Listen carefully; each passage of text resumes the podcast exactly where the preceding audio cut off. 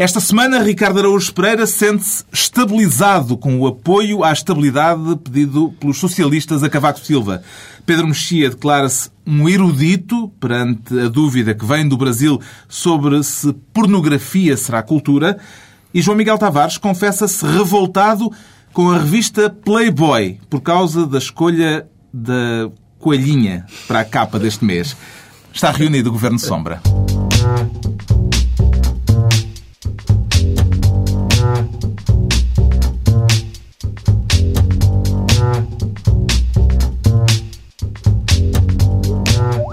Viva, sejam bem-vindos para a reunião habitual no final de uma semana em que o clima não foi propriamente o melhor. Porte-se com o juizinho e ouça, Sr. Deputado. Não lhe faz mal nenhum, Sr. Deputado. O clima não foi o melhor de facto e não apenas por causa das questões que estão a ser debatidas em Copenhaga e que também vamos discutir aqui daqui a pouco com os ministros Sombra, Pedro Mexia, João Miguel Tavares e Ricardo Araújo Pereira. O Ricardo Araújo Pereira esta semana investido nas funções de Ministro das Obras Públicas porque quer tratar das questões da educação. Terei percebido mesmo bem, Ricardo? Sim, eu acho que percebemos os dois mesmo bem, espero eu, porque esta semana percebemos que, que quem manda no orçamento da Ação Social Escolar é o Ministro das Obras Públicas que usou dinheiro da Ação Social Escolar para pagar o Magalhães. Retirou 180 milhões de euros à Ação Social Escolar eh, noticiou a revista Visão para pagar esse programa. Exato, o Magalhães às empresas eh, hum. Que têm problemas eh, com o fisco e outros que, e que produziram o Magalhães. Uh, e eu gosto, é, é, é, interessante. É evidente que surgem críticas, evidentemente, pessoas que não sabem o que é contabilidade criativa e, e começam a criticar porque a ação social escolar é suposto ser um, enfim, para apoiar aqueles que têm menos. E uma vez que paga o Magalhães, que é para toda a gente, Uh, portanto, o objetivo da ação social escolar não está a ser cumprido. No entanto, eu, eu considero que, de facto, este dinheiro da ação social escolar foi para ajudar aqueles que têm hum. menos. Aqueles que têm menos capacidade para gerir orçamentos, aqueles que têm menos votos se, não, se o Magalhães não for para a frente. Uh, e, portanto, eu acho que o Menos objetivo amigos foi... na Venezuela. Justamente. Ah, e se perguntarem um miúdo se prefere uma sandocha ou um computador, Com certeza. ele prefere o computador. O PSD, no início da semana, anunciou que vai requerer que seja criada uma comissão de inquérito para avaliar se a fundação que distribuiu os computadores Magalhães Magalhães cumpriu a lei. Justifica essa iniciativa, João Miguel Tavares? Ah, isso justifica. Eu sou um grande adepto das comissões de inquérito, até porque nós ganhamos a vida também a comentar comissões de inquérito. Portanto, quanto mais forem, mais assunto nós o temos. O líder parlamentar socialista não é tão adepto assim e considerou a atitude do PSD radical, extremista e irresponsável. Uh, eu, dentro do tom uh, daquilo que foi a semana, parece-me que foi uma declaração extraordinariamente contida. Eu acho que as, as, comissões de inquérito têm, de facto, um, um, um, historial de eficácia e de utilidade para o país que, teve, que, as recome que, as recomenda, não é? Mais ou menos como os livros brancos. É verdade que o Nuno Melo já cá não está, mas de qualquer forma...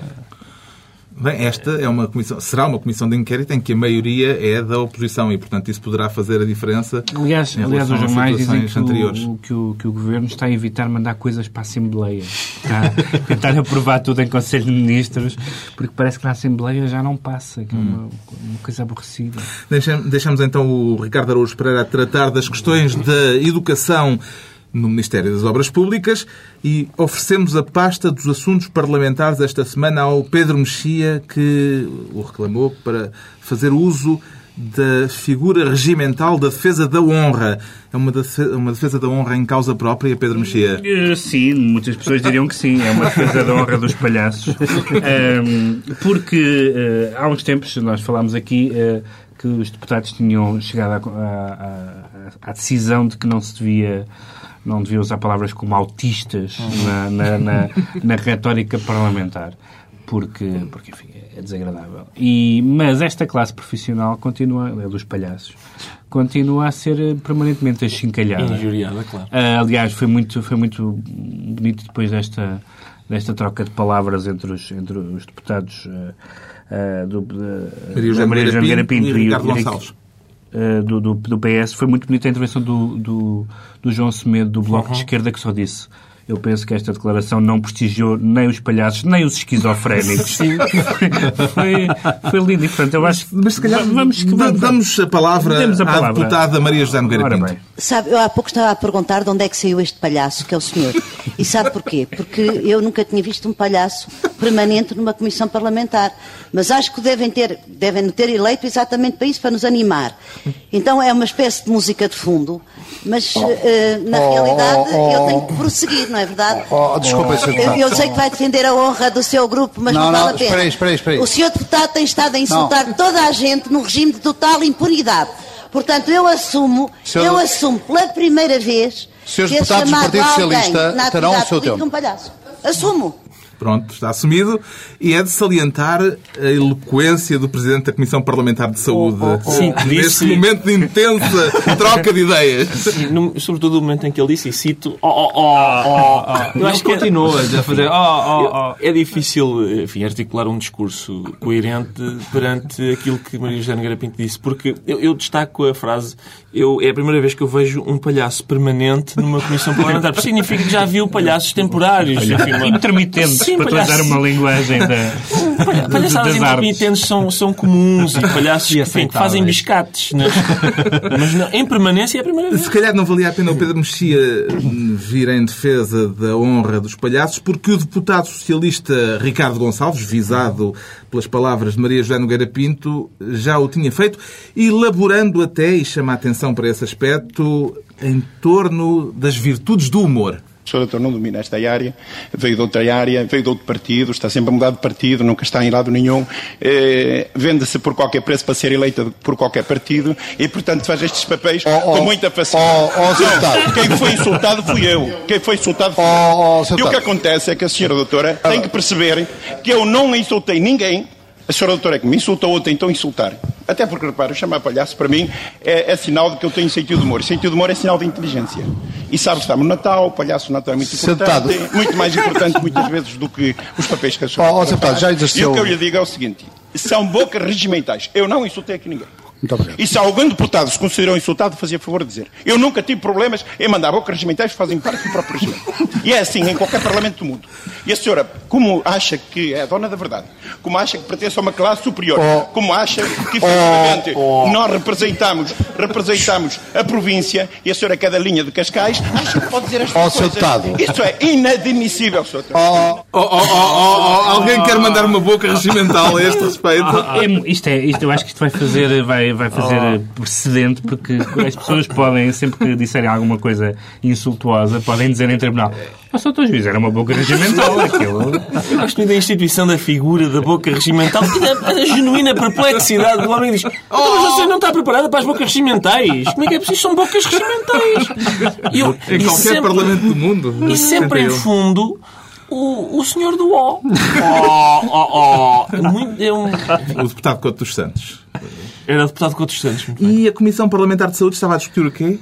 Oh, oh, oh. Hospitais? Não sei. Oh, devia, devia ter a ver com hospitais. Pergunta inoportuna. Bom, ok, já chega de palhaçadas. O Pedro Mexia preparava-se então, para é? ficar com o cargo, ainda mais, preparava-se para ficar com o cargo de Ministro dos Assuntos Parlamentares, mas parece que não pode porque acaba de chegar à mesa um recurso, um requerimento do João Miguel Tavares que exige ficar ele próprio esta semana com todos os ministérios. Está a anunciar algum golpe de Estado, Não, Miguel é Tavares? Pela primeira, pela primeira vez na minha vida começo a temer pelo meu posto de trabalho. Foi uma... Qualquer dia começo até a gostar dos sindicalistas, não sei. Eu, Já era a altura.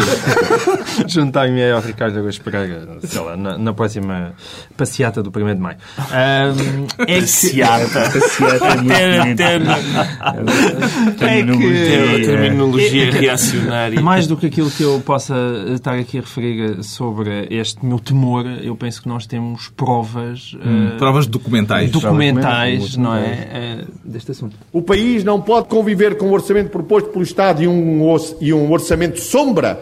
não se impõe ao Governo um programa sombra e um orçamento sombra. Não é sustentável ter uma oposição que quer ser governo sombra ao mesmo tempo que há outro governo. Sócrates, Lacão e Marcelo no país sombra. Exatamente. Isto chama-se concorrência desleal, não é? Quer dizer, o- hoje em dia a vida está, começa a estar difícil, as pessoas necessitam de um.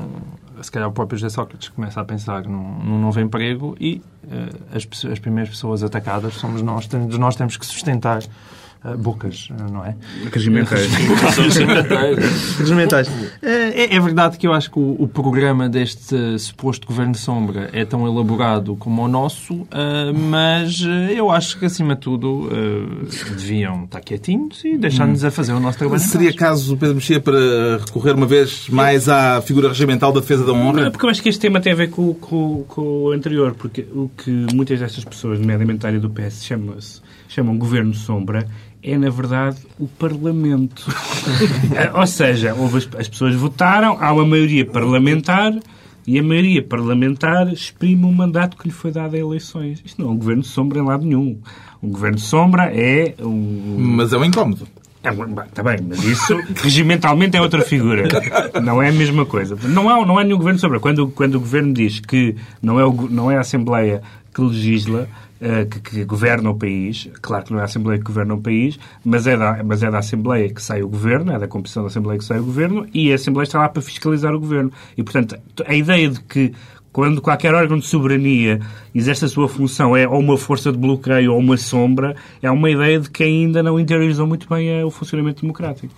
É, Enfim, é evidente que estamos perante Oh, oh, uma... oh. Oh, oh, oh, oh. Estamos perante uma estratégia de vitimização muito clara do PS e, e não conseguem enganar ninguém. Portanto, ninguém, é evidente que ninguém acredita que o PSD tenha, de facto, um governo sombra para governar o país, quando a gente sabe que o PSD não se entende sobre quem é que há de governar o próprio PSD. Portanto, é impossível que eles tenham dado o salto para o país sem se entenderem Há ainda aqui sobre... uma incoerência de É base. evidente. Agora, de Hum. facto, foi uma semana terrível de, de concorrência desleal ao nosso programa. Porque nós hoje em dia podemos estar aqui a passar sons durante Pois nós- 40 é- é minutos verdade. e ninguém notaria a é diferença. verdade, é verdade. Passávamos só os sons. Só os Passávamos só os sons, e isto estava feito. Sem Se calhar é boa ideia. Um dia destes. Isto para mim fazia-se com 40 minutos de oh, oh, oh. Sério. E até nas ruas, o blog do Governo Sombra, aliás, eh, aproveito para chamar a atenção para o blog onde os ouvintes podem expor também os seus pontos de vista e fazer parte deste Governo Sombra.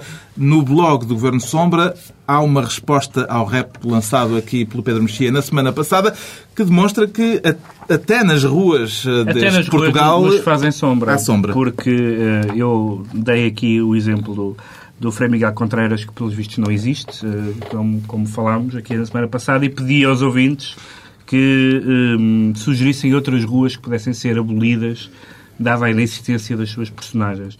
E houve um, um ouvinte, o Luís Filipe Cristóvão, que nos mandou, não exatamente personagens que não existem, mas personagens que têm, digamos, algumas afinidades com este painel.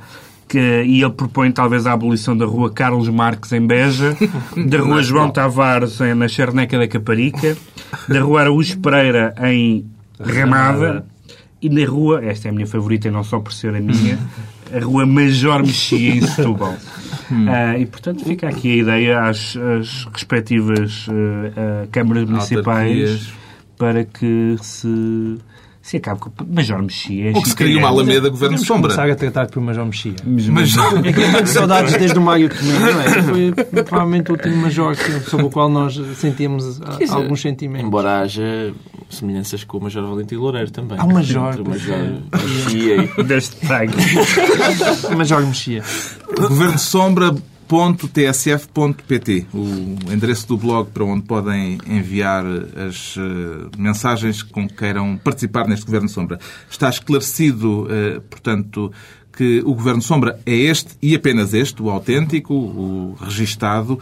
Eh, já agora, onde é que anda a SPA no meio disto tudo, quando mais olha, precisa dela? essa é que é, Essa. isso é que é a pergunta que se impõe. Uh, daqui a pouco as respostas de Armando Vara à Judite, quer dizer, na entrevista a Judite Souza, na FTP, e também a Conferência do Clima em Copenhaga.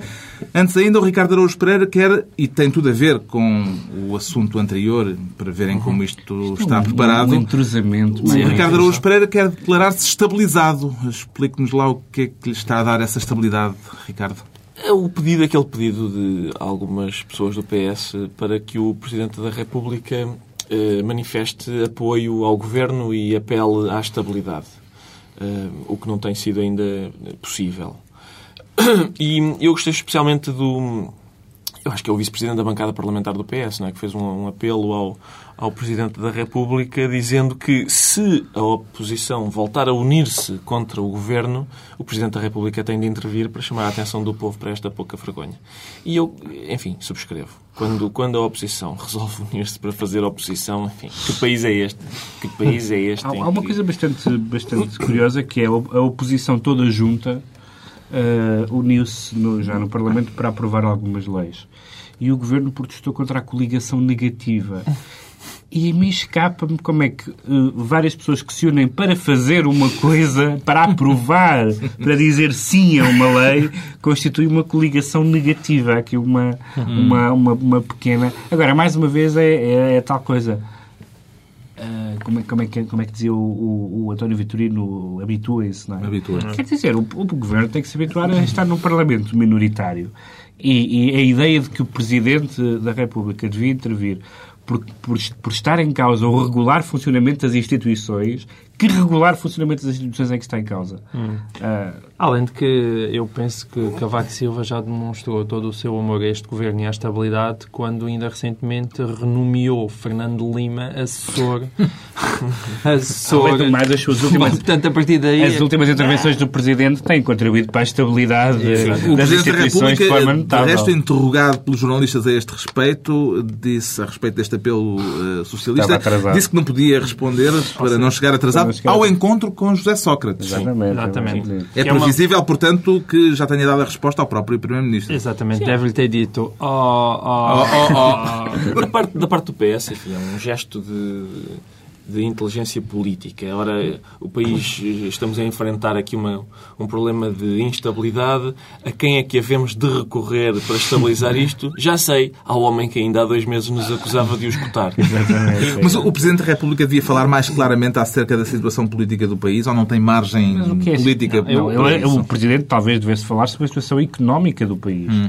Sobre a situação política, não há nenhuma situação política anormal no país. Cavaco. Há um Parlamento minoritário, acontece. Não, não há um governo que tem maioria relativa no Parlamento. Não é, não é nada que seja anormal nem que seja especialmente preocupante. A não ser para quem está habituado a governar só com maioria absoluta, seja o PS neste caso, seja o PSD em legislaturas anteriores. É Pode ser normal. preocupante é não haver entendimentos parlamentares que Então não há. eh, Então não há. O, P- o PC e o Bloco e o CDS a votarem juntos. É encantador. Em relação, ao, em relação ao Cavaco, eu tenho um, um jogo de naves espaciais no meu telemóvel em que é. tem tudo a Ora, ver. até que enfim que isto é trazido à Alice. Muito bem, isto sim. Em que sabem aqueles jogos de computador em que a nave, quando está quietinha, vai subindo a energia. E é isso que Cavaco Silva está a fazer. É exatamente o mesmo. A tentar aumentar os níveis de energia. Está caladinho, Acumulada. está caladinho Isto é para aquilo a que eu subir chamo os neste níveis de programa o momento Max Weber. Está caladinho a, deixar, a esperar que os níveis de energia subam. E sobem. De facto, quando ele está, a popularidade já deu um saltinho. Já Desde que ele esteja calado, aquilo sobe. E ele está à espera. Registremos- Deixa lá ver se isto já está outra vez nos 50% para eu poder outra vez enfrentar a nave do Império. Registre-se então a estabilidade do Ricardo Araújo Pereira, já que aparentemente não haverá outra, e anote-se também a erudição do Pedro Mexia, de que de resto creio que nenhum de nós alguma vez duvidou. Nunca. Agora, uma erudição que se manifesta a propósito do tema do momento entre a classe política brasileira. Quer anunciá-lo, Pedro Mexia? Sim, porque o, o governo, o governo brasileiro eh, decidiu oferecer aos trabalhadores eh, que ganham hum, 1.500 reais 800 euros mensais. Eh, 800 euros mensais, um vale cultura. Até aqui tudo bem. Toda a gente sabe que quem, quem ganha pouco quer ir à ópera. Um mas vale de 50 reais, 18 vale de euros. 50 reais, eh, que abrange produtos culturais. Só que se levantou o problema que está a ser muito discutido pelos políticos brasileiros, aquilo sim uma democracia saudável, se a pornografia se inclui nos produtos culturais. Porque parece que houve alguns trabalhadores que usaram o seu Val Cultura a adquirir publicações. Curiosamente, eles, aliás, citavam a Playboy como uma, Ora, aí está. como uma revista pornográfica. Já, é, já é. voltaremos. Já lá vamos, que é o Já tema da semana. é já, lá, já lá vamos à Playboy, salve seja. Mas eh, é, é uma discussão interessante, uma, uma, uma política verdadeiramente progressista e emancipatória, discutir se Pornografia a é emancipatória. é é se, bom. é, se a pornografia faz parte dos direitos dos trabalhadores. porque Hoje fala-se muito nos direitos das... Culturais, os direitos A questão, culturais. a questão é se Os pornografia é cultura. terceira- de- os direitos da terceira geração. Já não apenas o direito ao paz, pão, habitação e não sei o quê, Saúde. mas também à pornografia. A própria pornografia, eh, nos, nas democracias civilizadas e tropicais, eh, entrou já no âmbito dos direitos dos trabalhadores. Eu acho isso um contributo notável para, para a discussão. Eu devo dizer que não percebo a discussão. Se é, se é cultura ou não é. Quer dizer, bom cinema, eh, histórias bonitas, em toda a gente é amiga. eh, que Canal- canalizadores que chegam logo. Não é? Se não, é, chegam a horas e, e são premiados por isso. Eh, enfim, portanto, normalmente histórias em que lá está a classe operária, como canalizadores e A outros. Supéria trabalha. tra- não só trabalha, trabalha muito. Dá, dá muito à anca. Não, ainda por cima, tendo em conta o que aconteceu no Brasil, naquela universidade, com aquela rapariga, eu parece-me que é- o aquele nível de culturas é, é- é necessário, não só para o povo, mas mesmo para os estudantes universitários. Se eles tivessem mais desse tipo de cultura, se calhar não andavam ali tão entusiasmados atrás das minissaias da rapariga. Com isto já estamos a entrar no estado de espírito do João Miguel Tavares, que nos aparece esta semana revoltado com Portugal por causa da capa da última edição da Playboy. Revoltado com Portugal, João Miguel. Portugal, com Portugal. É, é que, não sei se sabem, mas isto é um momento histórico, porque mesmo a nível do mundo inteiro, já havia Playboys em que havia senhoras na capa, mas não estavam despidas. Tinha sido uma, uma invenção indonésia. Já tinha havido Agora- senhores, mas ao lado de senhoras. Ao lado de senhoras. Agora, a primeira vez uh, que é um homem, isso nunca tinha acontecido. Nem o Hugh Hefner tinha nem, sonhado nem com uma coisa nunca, dessas. nunca aconteceu. Portanto, aconteceu pela primeira vez em Portugal. E, eh, e, e- e aconteceu com quem? Eh, Aconteceu com Ricardo Augusto Pereira. Agora, eu- o que eu quero dizer é o seguinte: é, é que eu, eu estar num país ehm, em que o melhor amigo do Primeiro-Ministro é o Armando Vara, ainda é como o outro. Agora, vivemos num país em que a Playboy está convencida que Ricardo Augusto Pereira vende mais do que uma senhora desnuda. Isso acho inadmissível, acho inacreditável. Quer dizer, eu, eu, eu compro a Playboy, estou habituado a. e, e, e, Usas o teu Val Cultura. uso o meu Estou Cultura, habituado, é bonito. uso o meu Vale Cultura e, e num sítio onde costumo montar duas maminhas estava o quê? O nariz de Ricardo Augusto Pereira.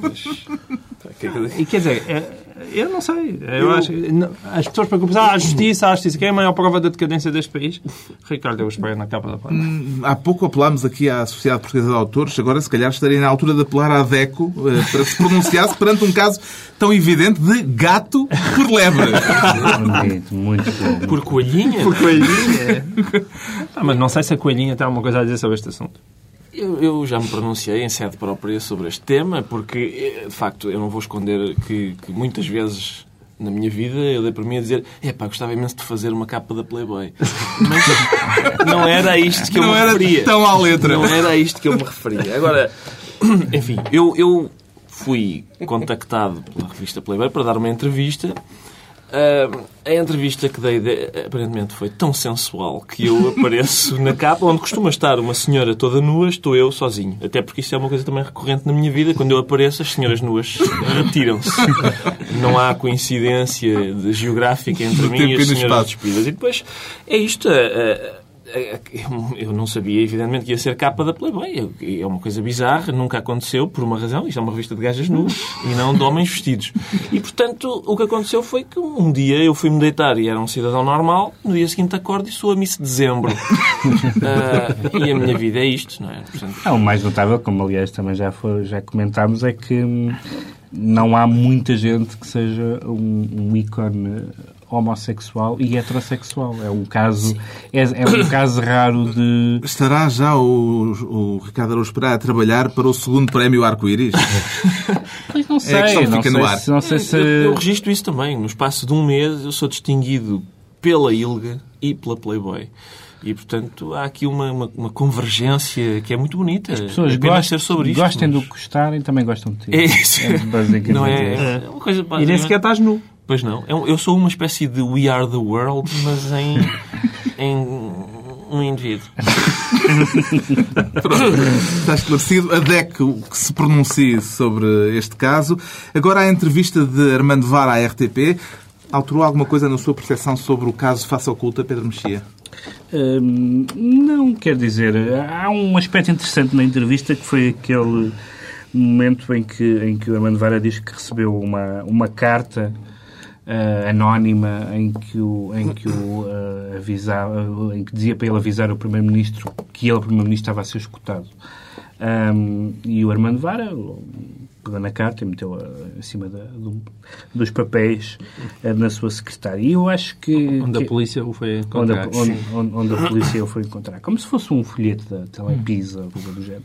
Uh, porque, de facto, é uma coisa tão, tão, tão comum este tipo de... Lembram-se do que aconteceu com... com com, com a Fátima Felgueiras, por exemplo, que foi avisada também por um amigo da, da sentença que estava aí a, a chegar. Um, e, e... Pinto da Costa, que foi dar um passeio a Vigo no dia em que a polícia ia à casa dele. E dizem que, dizem que hoje em dia já não se escrevem cartas como antigamente, é mas escrevem-se carinhosas. Porque as cartas, as cartas que aparecem... Nem, cuidado, nem é um SMS, não é um e-mail, não, é uma carta. É uma sim, carta sim. a dizer as coisas que realmente são importantes. E, portanto, hum. uh, mas o Armando Vara aparentemente não dá importância nenhuma a isto, que me pareceu uma das coisas mais importantes de, de, que ele disse na entrevista de ontem, a segunda coisa mais importante foi que uh, a relação eh, dele com o Manuel Godinho nasceu quando ele, quando ele lhe deu uma indicação porque o outro estava perdido. Que é, uma, é assim que nascem as grandes amizades. É, ele, ele não sabia ir ter a um sítio e ele deu-lhe uma indicação e pronto. Mas que diz que não lhe pediu dinheiro por isso. Armando Vara reclama o levantamento do segredo de justiça. Uh, fica no ar a ideia de Ele... saber se o segredo de justiça eh, está a contribuir para uh, proteger os cidadãos, como era suposto, ou se, pelo contrário, os põe numa situação ainda mais complexa. Sim, mas essa é uma dúvida, essa é uma dúvida legítima. Aliás, porque saíram notícias que a serem verdades são, neste caso, comprometedoras para o Ministério Público, que é a história dos 10 mil euros podem ter foram realmente levantados aparentemente nesse dia e entregues pela secretária Manuel Godinho, mas podem ter ido pagar às mãos de outra pessoa que não necessariamente o Armando Vaga e aparentemente ele não sai uh, diretamente acusado disso, da, daquela... Uhum. Uh, depois de ter sido disputado. É que a versão que nós temos pela ah, imprensa é só aquela que põe Armando Vara em xeque. Não, sim, já saiu essa outra versão. O Diário Notícias publicou isso, em que esses 10 mil euros podem ter ido pagar às mãos de outra pessoa. Agora, de facto. O, o segredo de justiça, neste caso, deu jeito a Armando Vara nesta entrevista. Deu jeito? Deu muito jeito, que era cada vez uh, ele, ele levava o tempo todo, quando podia defender-se, a dizer eu sou inocente, eu sou inocente, eu sou inocente, e nas perguntas mais comprometedoras ele respondia é, sobre isso eu não posso falar porque está em segredo de justiça. O que, nesse aspecto, é uma maneira simpática de ir a uma entrevista, que é quando as coisas são favoráveis, eu digo que sou inocente. Quando é uma pergunta mais apertada, eu digo que ah, eu gostava muito de explicar este assunto, mas está em segredo. Toda a gente está metida em casos judiciais tem esta relação um bocadinho esquizofrénica, sem querer ofender os esquizofrénicos, uh, com o segredo de justiça, porque, por um lado, queixa-se da violação do segredo de justiça. Por outro lado, uh, uh, pede o levantamento do segredo de justiça para, se, para melhor se defender. Ou seja, é sempre. pedem coisas contraditórias para o mesmo efeito, e isso parece, de facto, muito bizarro. Eu, do ponto de vista ético, achei a entrevista lamentável. Sobretudo um homem que não avisa um amigo de que está a ser escutado. Não consigo compreender. Um amigo que o ajudou tanto recebe uma carta e, e já agora, enfim, é uma carta, sublinhar que é uma carta, é um envolvimento normalmente dos CTT num caso. uh, e, e, recebe uma carta a dizer-lhe que um, um, grande amigo dele está a ser escutado. Eu, se, se isso me acontecer, tu, telefona ao meu amigo. Quer dizer, telefona não, já é perigoso, mas, mas encontro-me com ele. Manda outra carta. Ele, ele disse carta. na entrevista, eu não liguei. Não. É mesmo, é uma expressão carinhosa. Não ligou e nem avisou José Sócrates. Eu tudo o que não ligo... Sendo que depois, aparentemente, todos mudaram o telemóvel apesar de ele não ter ligado. Sim. Eu, tudo o que não ligo, eu, eu guardo guardadinho numa gaveta. Exatamente. Para, para não... Caso seja preciso. Vamos esperar pelos próximos capítulos. Tema da semana na agenda internacional. A Conferência do Clima em Copenhaga sendo necessária a unanimidade para se atingir um acordo nesta cimeira ao mais alto nível, acredita que surjam resultados concretos uh, daqui, João Miguel Tavares? Quer dizer, no momento em que a gente fala, há a expectativa que isso possa acontecer e há algum consenso. Os Estados Unidos, que não assinou Kyoto, mostrou, embora toda a gente diga que não é suficiente as reduções a a que eles propõem, uh, mostrou vontade de assinar. há aquela curiosidade de serem os países pobres, quer dizer, como mais chovem com as alterações climáticas, também, de facto, a, a, a pressionarem os países ricos a chegarem-se à frente, embora nestas coisas a mim o que me parece é que devia haver também psicólogos a, a acompanharem estas, estas conferências, porque isto verdadeiramente aquilo que está em causa é hum, a capacidade humana de, de reagir a este nível quando a catástrofe em si não é visível. Eu acho que é esse o grande problema. Quer dizer, há, para além de todas as teorias da conspiração dos dois lados, a dizer que tudo isto é uma fraude e que são os cientistas que são loucos e tudo isso, acho que há de, há de facto uma, uma grande dificuldade uh, das pessoas e dos governos uhum. em agirem de uma forma tão radical e em terem um, um empenhamento tão grande como isto é exigido para algo que ainda é uma coisa relativamente difusa. Hum. E eu acho que provavelmente se acontecer um dia uma catástrofe absolutamente uh, beyond any reasonable, reasonable, doubt, como se diz nos, nos tribunais. Um, eu, eu, eu, sou cético em relação a isso. Acho, acho que vai ser sempre muito difícil. Não, não, acho que não temos essa capacidade de prever as coisas. Quando cai a falésia é que a gente vai ver as falésias e quando há o tsunami é que se metem lá as boiazinhas. Hum, Ricardo, ecocético, é preocupado? É confuso, porque, porque é difícil uma pessoa saber, um cidadão... Um, que não seja especialista em ambiente perceber o que é que se passa, porque uh, há, há, de facto uh, muito, muita gente que. muitos cientistas que avançam com, com a hipótese de que, enfim, estamos a caminhar para uma situação complicada. Ah, depois, de repente, descobre-se que há, como aquele caso das cartas entre professores que, que tentaram uh, evitar a publicação de artigos científicos que demonstravam que, enfim, que, que a situação não era tão grave. Como, o chamado como Climagate. Exatamente. E não há nada pior do que, para uma causa justa, do que ter um histérico a defendê-la. E, portanto, se... Mas o certo é que a causa pode ser justa e, portanto, ficamos hum. sempre na dúvida. Agora, uma coisa é certa. Quando proteger o ambiente der dinheiro, eh, eh, vai começar a protegê-lo. Há, há os céticos uh, que, que, dizem que a Terra tanto aquece como arrefece. Isso não acontece pela ação humana. Isso, aquece, nem arrefece, isso, é, isso é até uma coelhinha da Playboy. Presumo que o, que o Pedro Mexia está mais do lado dos ecocéticos não, não, porque não, nos habituou é ao ceticismo. Não, não, exatamente. Uh, ou seja, uh, acho que é uma preocupação razoável de toda a gente que por cá anda. a preocupação com o clima e com o ambiente e a e a, e a verificação de, de, alterações e de, e de perigos que existem. O que me deixa eh, apreensivo também é que, é que uh, essa precaução uh, gera algumas atitudes que me deixam, que me causam algumas suspeitas, nomeadamente o extraordinário grau de intolerância em relação às opiniões divergentes. Um, tivemos este caso da, dos mails da Universidade de, de, uma universidade inglesa em Norwich, um, em que se descobriu, houve um hacker que entrou no computador da universidade e se descobriu uh, uma grande troca de e-mails entre cientistas e muitos daqueles cientistas o que diziam para os outros é que era preciso o mais possível uh, afastar da discussão quaisquer ambientalistas ou quaisquer cientistas dissidentes né, em relação a essa matéria, uh, alterar dados, uh, impedir a publicação de textos. E isso, a mim, faz-me soar um alarme qualquer. Há um, há um, um conhecido ecocético, que é o Bjorn Lomborg, hum. um, que aliás não é de todo um, um, perigoso reacionário, é um senhor uh, foi, acho, acho, acho, que foi da Greenpeace, é uh, gay, vegetariano, portanto não é exatamente não é exatamente um falcão neoconservador, mas que escreveu um livro chamado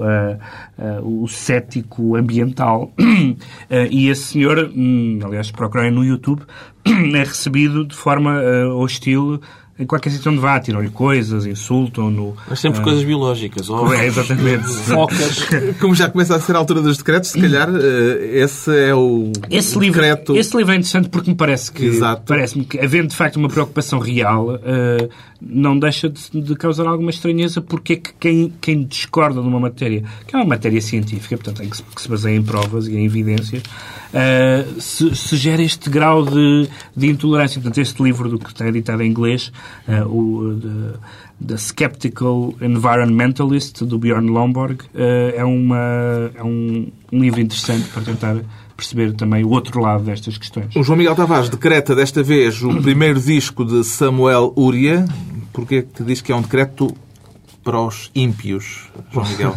É um decreto, é um decreto para os ímpios porque o Samuel Loureiro vem mais uma vez da, daquela, eh, daquele ramo batista da música popular portuguesa onde têm estado a surgir as ideias mais interessantes, uh, sonoras que se têm ouvido em Portugal.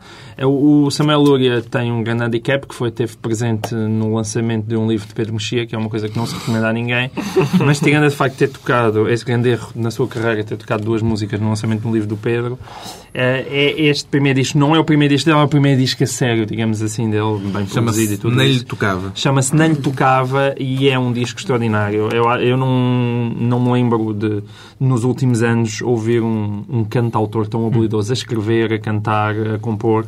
E é um, é um disco que eu recomendo mesmo para o Natal. E embora os ouvintes não estejam a ver, eu, eu estou em cima da mesa a aplaudir com as mãos todas. Finalmente, o decreto do Ricardo Araújo Pereira Todas, ler ou reler o discurso de Barack Obama na atribuição do Prémio Nobel da Paz. Sim, eu fiquei surpreendido que durante o discurso eh, o, o senhor de Oslo não, não tivesse começado oh, oh, oh, porque de facto eh, quando o Prémio Nobel da Paz vai receber o prémio e, e faz o discurso sobre guerra, Ahm, isto é sempre surpreendente, mas, mas em termos de originalidade é notável. Não é, quer dizer, não é um facto inédito. Por exemplo, há, um Nobel da Literatura que fala muito sobre religião e, e portanto, eles gostam de, de ser eh, ecléticos nas suas matérias. E Obama fez isso e eh, eu registro Falou com, em, com agrado.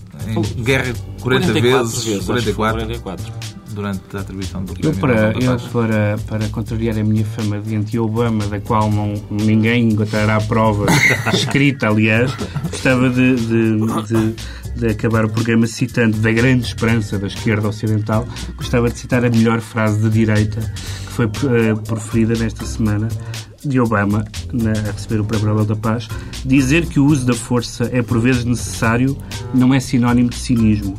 É um reconhecimento da história, das imperfeições do homem e dos limites da razão. E agora eu vou entrar em transe religioso, como o João Miguel, quando fala de Obama. Eu, ao contrário do Pedro Mexia, nunca achei que o Obama fosse um homem de esquerda. não é? Ele é Está feita a análise da semana, dois a oito dias à mesma hora, na nova reunião do Governo Sombra.